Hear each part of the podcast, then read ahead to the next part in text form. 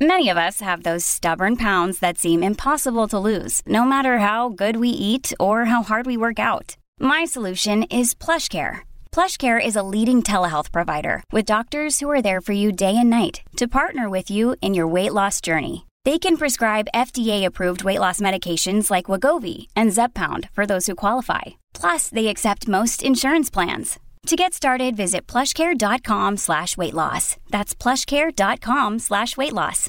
Another day is here, and you're ready for it. What to wear? Check. Breakfast, lunch, and dinner? Check. Planning for what's next and how to save for it? That's where Bank of America can help.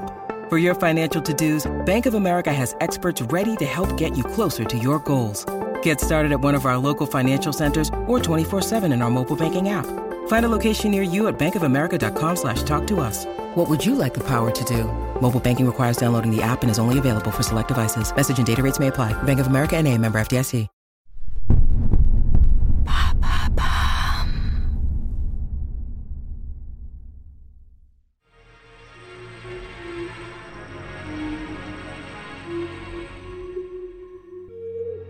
Bonjour à vous, ici Andrea, bienvenue dans True Story. Aujourd'hui, je vais vous parler de l'homme qui se cache derrière le plus célèbre des monuments français. Il a parcouru toute l'Europe et une partie du monde pour relever toutes sortes de défis techniques grâce à ses talents d'ingénieur, avant de donner son nom à ce qui est évidemment aujourd'hui un des emblèmes de Paris. Pourtant, il a dû se battre jusqu'à la fin de sa vie pour que son œuvre monumentale ne soit pas détruite. Son nom, Gustave Eiffel. Derrière la Dame de Fer, découvrez sa true story.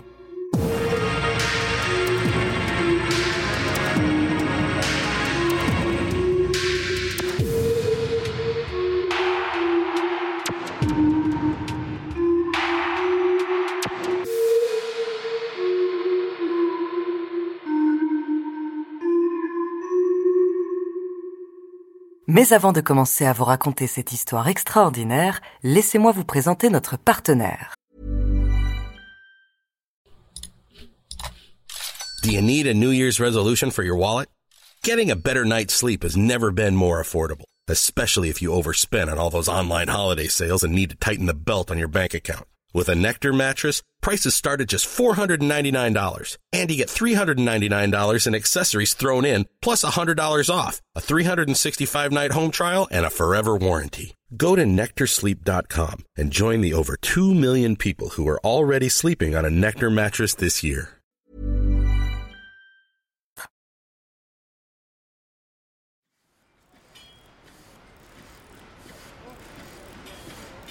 Lorsque Gustave Eiffel naît en 1832, la révolution industrielle agite toute l'Europe. La France se transforme. Les chemins de fer tracent leurs sillons sur tout le territoire. Les machines à vapeur se chargent de marchandises, les petits ateliers se transforment en manufactures, les échanges commerciaux s'accroissent, tout s'accélère.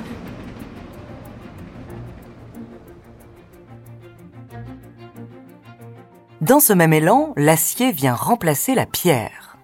Les usines de métallurgie se multiplient et s'installent généralement près des mines de charbon pour pouvoir s'alimenter en énergie. Le jeune Gustave est plongé très tôt dans cette nouvelle ère puisque sa mère se lance dans le négoce de charbon et fait rapidement fortune. Lui aussi a de l'ambition et beaucoup d'attrait pour l'ingénierie. Dès ses 18 ans, il quitte son Dijon natal pour monter à la capitale et préparer l'oral d'entrée à Polytechnique, la grande école militaire qui forme les ingénieurs de demain. Malheureusement, il rate l'oral, mais il rebondit puisqu'il est admis à l'école centrale des arts et manufactures, centrale comme on l'appelle plus couramment. Il se spécialise d'abord dans la chimie, avec l'idée de reprendre l'usine d'un de ses oncles, seulement à cause d'une petite querelle familiale, cela ne se fera pas. Gustave doit se réorienter et finalement, comme une évidence, il se tourne vers la métallurgie. Le secteur a le vent en poupe, c'est là que l'innovation se fait, et en plus, grâce aux affaires de sa mère, il en connaît les rouages, il ne devrait donc pas avoir de mal à trouver du travail. Fraîchement et brillamment diplômé, Gustave Eiffel fait ses premières armes sous la direction de son beau-frère aux forges de Châtillon-sur-Seine. Puis sa mère le pistonne auprès de Charles Neveu, un entrepreneur parisien spécialisé dans la construction métallique qu'il embauche à la Compagnie des chemins de fer de l'Ouest. Pour sa première mission, Gustave travaille sur un des nouveaux modèles de pont en acier qui lui permet de faire ses preuves. Si bien que son patron le prend à ses côtés pour répondre à un appel d'offres pour la construction d'un pont à Bordeaux. La compagnie remporte le chantier, mais entre-temps, Neveu a revendu l'entreprise. Heureusement, le repreneur garde Gustave et il le nomme à la tête de cet ambitieux projet qui doit permettre de relier les deux chemins de fer séparés par la Garonne le jeune ingénieur va développer des procédés novateurs et réaliser avec brio la première construction qui porte son nom, la passerelle Eiffel de Bordeaux, inaugurée en 1860 après deux ans de travaux.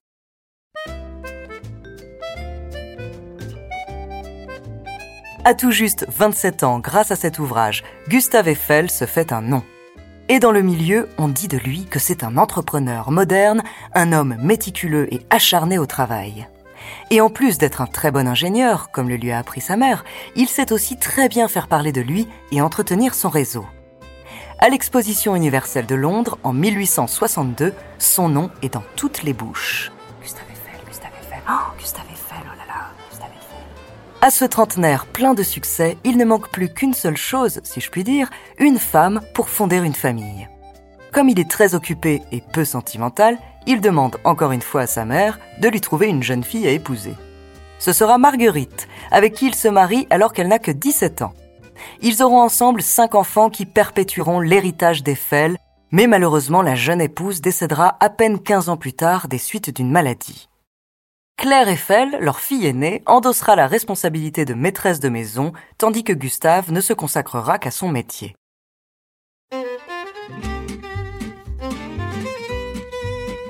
Marié, riche et demandé par tous, on pourrait se dire que Gustave a déjà tout. Mais il veut fonder sa propre entreprise, être libre de choisir les projets et les mener comme il l'entend. En 1866, il achète donc des ateliers à Levallois-Perret et fonde la société Eiffel. Il recrute des dizaines d'ingénieurs qu'il va former à ses nouvelles techniques et de brillants collaborateurs qui vont l'aider à aller encore plus loin dans la modernité. Suivant la lignée de ses premières réalisations, c'est grâce à ces ponts spectaculaires que Gustave Eiffel devient l'entrepreneur le plus prisé partout dans le monde. D'abord aux quatre coins de la France, il érige des ponts, des viaducs, des passerelles, des constructions aux structures métalliques aériennes qui semblent tenir par magie. Elles sont pourtant capables de résister aussi bien aux vents forts qu'aux inondations. Les premiers ponts de la société Eiffel apparaissent en Vendée, en Bretagne et dans l'Allier. Très vite, Gustave est amené à sillonner le monde entier pour prodiguer ses conseils et défier toutes les contraintes techniques qui s'opposent au progrès de la société et du commerce. En Espagne, il construit un des ponts de Gérone en Catalogne. Au Portugal, le Maria Pia à Porto, le plus long pont à une seule arche du monde. Au Vietnam, le pont Trang Tien, qui enjambe la rivière des parfums. En Algérie, le pont ferroviaire d'El Ourit et il va en construire des centaines, tous plus impressionnants les uns que les autres. When you need mealtime inspiration, it's worth shopping Kroger, where you'll find over 30,000 mouthwatering choices that excite your inner foodie. And no matter what tasty choice you make, you'll enjoy our everyday low prices, plus extra ways to save, like digital coupons worth over $600 each week. You can also save up to $1 off per gallon at the pump with fuel points. More savings and more inspiring flavors make shopping Kroger worth it every time. Kroger, fresh for everyone. Fuel restrictions apply. En 1884, le viaduc de Garabi, érigé dans le Cantal, bat un record. Son arc de 165 mètres et ses 122 mètres de hauteur dépassent tout ce qui s'est fait jusque-là. D'ailleurs, si vous avez connu les francs, c'est ce viaduc qui figurait derrière le visage d'Eiffel sur les billets violets de 200 francs. À côté des prouesses techniques, Gustave réalise également de somptueux bâtiments comme la gare de Budapest avec sa magnifique verrière ou le dôme de l'Observatoire de Nice. Et c'est aussi lui qui va permettre à la Statue de la Liberté de s'élever si haut et de tenir debout encore aujourd'hui.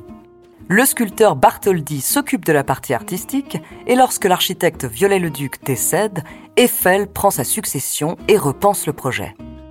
Il dessine une nouvelle structure, une sorte de squelette métallique qui repose sur un énorme pilier.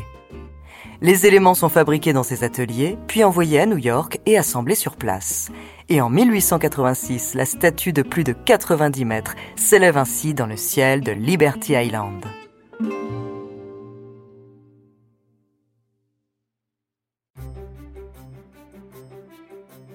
Dans ce siècle de révolution, la course à l'innovation semble ne jamais s'arrêter. Depuis quelques années, un grand défi excite les esprits des plus grands ingénieurs, construire une tour de 1000 pieds, soit plus de 300 mètres de haut. Le challenge est colossal, il faut réussir à construire une structure assez solide pour porter le poids de l'édifice et pour résister au vent. Alors que d'autres ont déjà essayé en utilisant le bois et la pierre, Gustave Eiffel, pour déjouer la gravité, mise encore une fois sur l'acier. L'exposition universelle de 1889 à Paris est le moment idéal pour présenter ce projet fou, dont le but est aussi de célébrer les progrès de l'industrie et le centenaire de la Révolution française. Et dès 1884, deux ingénieurs de la maison Eiffel, Maurice Cochelin et Émile Nouguier, commencent à travailler sur des plans. Gustave s'y intéresse peu, mais il les autorise à en poursuivre les études. Finalement, voyant le projet s'étoffer, l'envie de le voir naître le fait changer d'avis. Il rachète donc le brevet de construction à ses deux employés.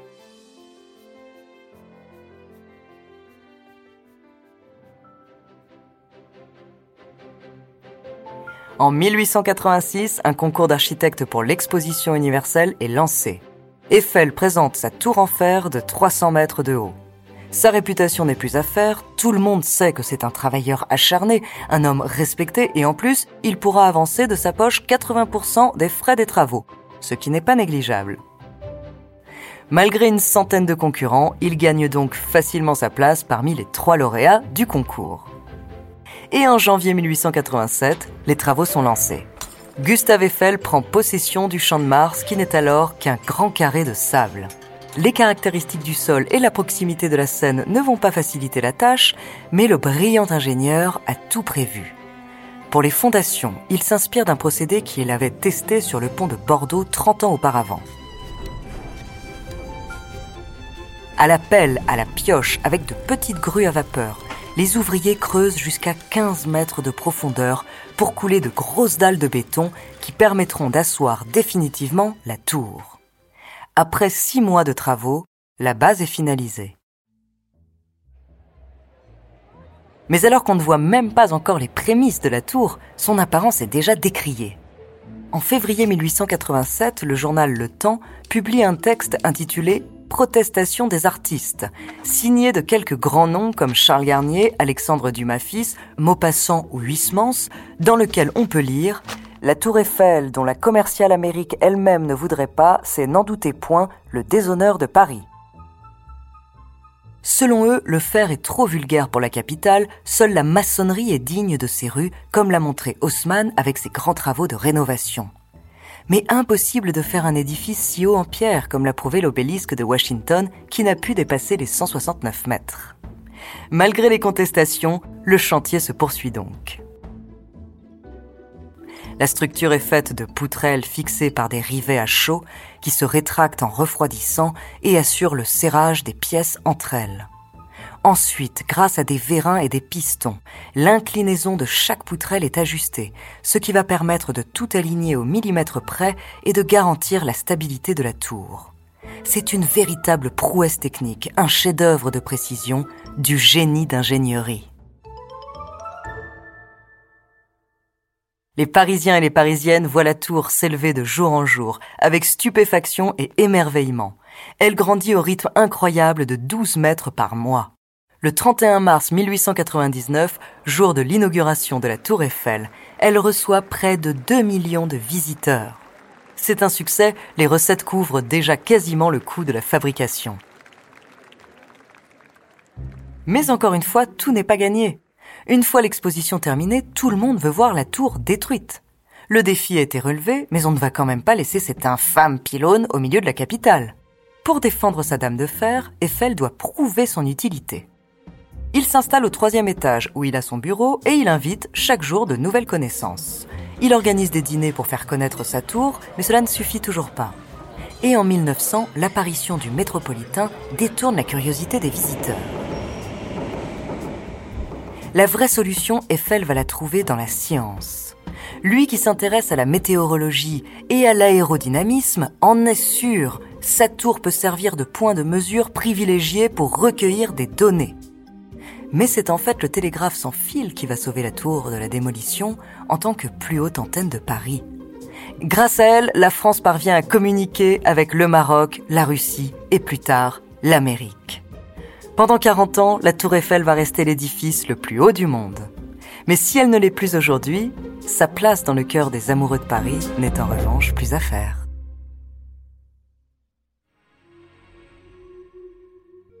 Merci d'avoir écouté cet épisode de True Story.